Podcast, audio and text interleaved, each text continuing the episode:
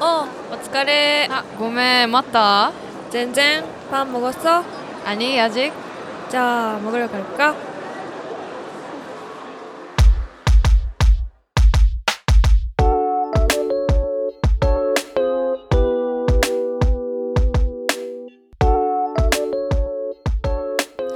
안녕하세요. はい、今日も始まりました。パンモゴス第35回目。まずは、 オヌレ TMI はい始まりました。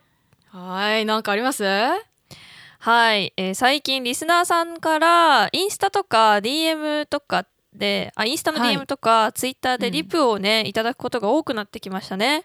いやそうなんですよ。これがねう、ん。結構嬉しくてですね、とかつって。あうの、ん。なんかいつも聞いてますとかあれ面白かったですみたいな、まあ、感想だったりとかももちろん嬉しいんですけど、なんかあのうんライブ会場でお会いしましょうだったりとかあとああのドラマについてう、ん、語ってくださいみたいなリクエストとかは、うんうんうんうん。特になんかこうつながりをこう感じられててすごい嬉しいなって思うんですよね。そうですよね、うん。ちょうどついこの間もツイッターの方で、あのうん。ウヨンウを見てる方がいらっしゃってリクエストいただいたんですけど見てます、うん。ウヨンウ。私ね気になってはいるんですけどねちょっとまだ手つけられてなくて。あ本当に？もうめっちゃは面白いよウヨンウ。い マジ。うっつってヨンつってうだよもう。あ本当？ちょっとじゃあもうこ今夜から見ますわ。はい、ぜひぜひ見てください。ちょっとこれについてもね、い、ずれ語っていきたいと思いますね。そうねもうこれからもあの気軽にあの連絡していただければと思うので、よろしくお願いしますお願いします。はいでは本題参りましょうか本日のテーマは？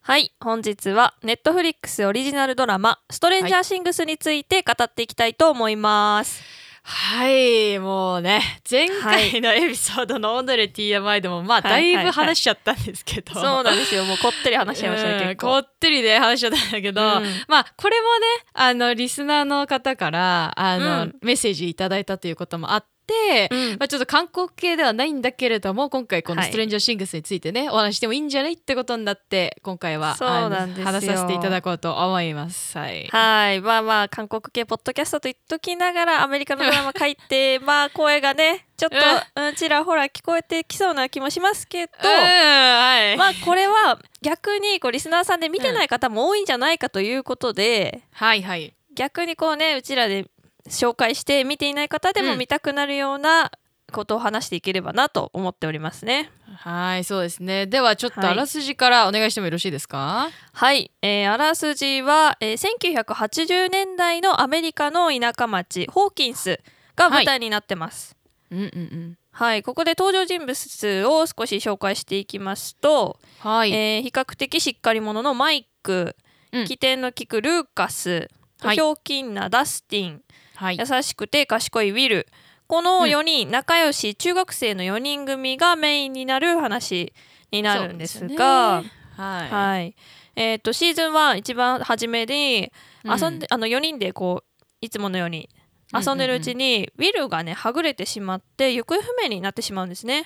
そうなんだよね。またこの田舎町だからね割とこう、うっそうとした雑木林みたいなのがあったそうりしてね。そうそうそうまあちょっとこうかなりねはぐれるだけというよりかかなり不安になる雰囲気があるんだよね。そうなんですちょっとねダークな部分が多いですよね。そうそうそうはい、でまあそのウィルをマークマイク・ルーカス、うんダスティンが探しているうちに、うん。超能力を持つ少女イレブン、この子は L ってみんなに呼ばれる愛称があるんですけどはいに出会うんですね。はいはいはいこのまはい。まね、でこの L っていうのが研究所を抜け出してきたというように、うん。あの初めて会った時に話してるんですよ。そうなんですよね。研究所っていうね。などこ何をしてる研究所ですかっていうところがねまあそうなんですよ。でまあねこんな小さいねアメリカの田舎町のホーキンスなのホーキンスがすごい、いなんかね、怪しい実験や超常現象がよく起こるようになってくるんですね。そうそうなんですよね。はい。でまあそのウィルの行方とイレブンがなぜこう研究所から来たのかっていうそういう過去とかを巡りながら、うん。巨大な陰謀だったりその裏側の世界の存在が明らかになっていきますね。はいそうなんですよね、はい。この裏側の世界っていうまあ英語だとアップサイドダウンって呼ばれるんですけど本当になんかこう地面を返してまた裏そのなんていうんです地下というか裏にこうひっくり返ってまたもう一個世界があるようなこうイメージうをしていただければいいと思うんですけど、パラレルワールド的な。えそうそうそうパラレルワールド的なね、割とねあのダークな感じではあるんだけど、ね。まあなんかこれだけを聞くとちょっとあの非現実的なあの、ーうんうんうん。物語が苦手な人にとってはもうそれだけでちょっともうアレルギーアレルギーみたいな感じだと思うんですけど、うん。はいご安心ください。私もあのこのポッドキャストを聞いてくださっている方はご存知の通り結構、まあ現実的なそのヒューマンドラマとかが好きで SF とか苦手なタイプな私でさえも、はいはい。面白いと思えるドラマでして。うんうんうんというのも、まあ、まずその80年代がさ舞台ってことで、うん衣装がすごいカラフルで可愛いじゃん。そうなんですよ そうであのなんだろうシーズンが1から4まであってで、うん。その分あのちゃんと時も流れてっていう設定になってるから、うん。なんかねどんどんどんどんその80年代は80年代でも少し時代がこう90年代に向かっていってでみんなもこう少しずつ大人になってみたいな、そのはいやっぱ変化がねちょっとゴシップガール的な感じで。ああそうだね。それも楽しめますね。そう。なんだよね。だからうん。アメカジとかもう古着が好きな人は見てるだけでその絵が楽しい確かっていうのがにもうなんか1週間2週間回って今のトレンドに近い部分もあったりとかしない？ああそうそうそう、ハイウエストでちょっとインしてみたそいうなそうそうそう、ね。うん。とかね。そうもそうだしあとはまあ確かにねちょっとこうなんかアドベンチャーの話題というアドベンチャーな要素がすごいメインではあるんだけれども、うん。でもなんかね人間の成長だったりとかその微妙な、あの関係性だったりとかっていうのも描かれていて、まあこれがなんて言うんだろうちょっと日本のアニメ日本の漫画っぽいところだなと私は思っていて。あそう。だからさ日本のそういうあのアニメーションだったりってさ、うん。なんで評価されてるかってなんかただ面白いただ敵を倒す気持ちいいとかだけじゃなくて、ー、うんうん。主人公が苦難とかを乗り越えて成長していくみたいなところがさ熱ってなってさ。そうだね。そうそう。それがなんかジャパニーズアニメーションのこうオリジナルな部分で、なんかすごい評価されてると思うんだけどこのあのダッファーブラザーズっていう監督、まあ、脚本もしてる人2人なんだけど、その人たちは日本のアニメ「アキラとかを見てあのそうなんだ。すごい影響を受けてそうそう「ストレンジャーシングス」とかも書いてるみたいだから、うんうんあなんかそういう意味ですごいあーなすごいつながったなっていうところがあって私の中では。はそう。でまあその具体的にねその人間の成長っつってもどないやねんみたいな話なんだけど、そのさっきミッションが言ってくれたように中学生なんだよね。メインの4人が。そうだね。メインの4人がね。そうであの4人ともなんだろうなちょっとナードというか頭のいい子たちで、あのなんだろうあそれこそああいうなんかアニメとかそういう漫画とかが好きな、あんまりこうアクティブな子よりかはちょっとインドアな子たち。そうだね。そうだったりするかかららちょっといじめれられっ子的な雰囲気があそうそうそう。最初はあるんですよね。そうなんだよね。まあ、うん。そこからこうこう打破していく感じとかこう、うんうん。どんどん垢抜けていく感じもあるし、うん。あとはまあその中学校と、まあ、高校がこう併設されてる感じでで、うんうん。他にその高校生あ高校にそのマイクのお姉ちゃんだったりとかあとはそのうん。マイクと付き合ってる男の子だったりとか、まあちょっとお姉さんお兄さんたちのキャラもいるんだよね。はいはいはい。サブメインで。でまあそこら辺の甘酸っぱい恋も描かれていたりとかちょっと微妙な思春期の感じとかもそうだしあとはまたその親たちの リアルな人間関係も結構私は見どころだなと思ってて。うんうんうん。そう。なんかマイクのうちとかさなんかお父さんは結構口出すだけで実際に動くのはお母さんみたいなさあそうだね。こうよくある家庭像みたいな。そうそうそうそう、ん。まあ、なんかいわゆる幸せな家庭ではあるんだけど、うん。なんかあなんかすごいあるちょっと現実的だなみたいなそういうシーンがね結構私はそうだいいねなと、うんうん思ってて。で、まあ、さっきちょっと話したけどこれシーズン1から4まであってで、えっと、6年がかりなんだよね実は。うんうんうんうん。そう。で、えっとその出演者ももうだいぶだから大人になってったりするんだよその中学生たちがそうね。なんですよ。そう。で 男の子4人だから声変わりしたりとか、あとはそそのうなんですよ。ねなんか大人になってくちょっとあれだよ姿がね。ハリー・ポッターと同じ感覚かな、私の中で。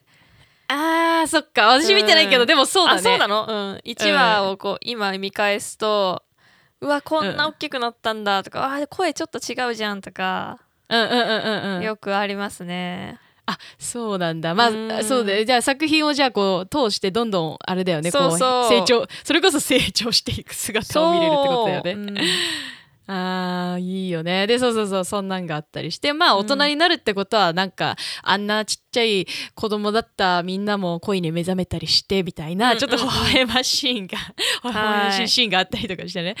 そう。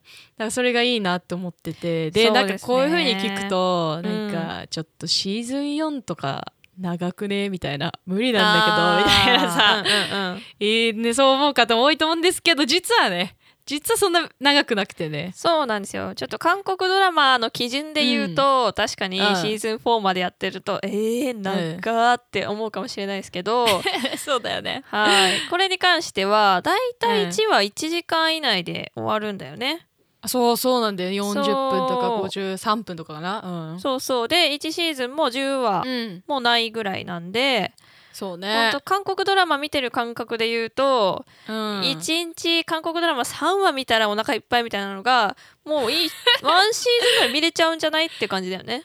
いやそうそうなんですよ、うん。そうそうそう。だからちょっとねまだ見てなくて、うん。でもあの見てみようかなっていう人は割と気軽に始められて、そうだでね。、うん、でやっぱなんだからちょっとこう謎解きみたいな部分もあるじゃん。なんでこうなっちゃったんだろうとかさ、うんうんうんうん。そう。だから結構万人どんな人なんか人を選ばずにどん。どうんんどんどんなんかこう、あいつの間にか進んじゃったみたいな風になるドラマだと思うんだよね。そうだね。うんうんうんうんうん。ちなみにあの、うんうん。この主人公の子たちの私これ知らなかったんだけど、うん。このダスティン役のあの、うん。ゲイテンゲイテンマラッツマラッツァをマラッツィオだからちょっと忘れちゃったんだけど、うんうんうん。なんかねこの子はあの私たちに結構ゆかりがあるみたいなんですよ。あそうなんですよ、あの私たちがちょうどニューヨークに2015年、そ6年かな？14年に4年。に4年か、うん。2014年に行った時に、私がもうすごく「レ・ミゼラブル」っていうミュージカルが好きでうん、ブロードウェイで絶対見たいって言って 2人で見たんですよね。そう なんだよね。はいでその時、ちょうどガブローシュっていう子役をやっていたのが、そのダスティン役の子だったわけなんですよ。そうなんだよね。そうでこれのね2年後にこのドラマも始まってるからねちょっと、なんか何これみたいなゾクゾクするんだけど、みたいな。ね見てたのかそよみたいな、ね、見てた時はもう全くわからないから、でドラマ始まった当初も全然わからなくて後からまあもうほんとそう最近だよね。最近調べてやっと気づいたっていう。うん。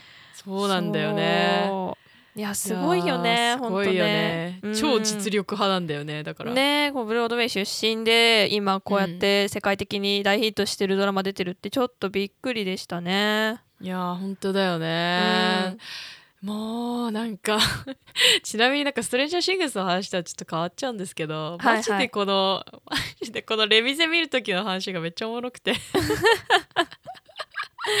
なんか私たちがそのニューヨーク行った時ってさ、うん。あの私が通訳係でミキちゃんがそのなんかどこに行くかみたいなこう調べて全部なんかセッティングしてくれる係だったじゃん。はいはいはい。うん。で それでまあブロードウェイで舞台を見たいねみたいなこと言っていて、うん。でもそんなにお金ないから、うん。あのなんつうの限られたそのあれしか見れなかったんだよね。で1回だけ見ようみたいな時間もないしそうそう。あのーうん。ブロードウェイあじゃない。えっ、とタイムズスクエアのチケットだっけ？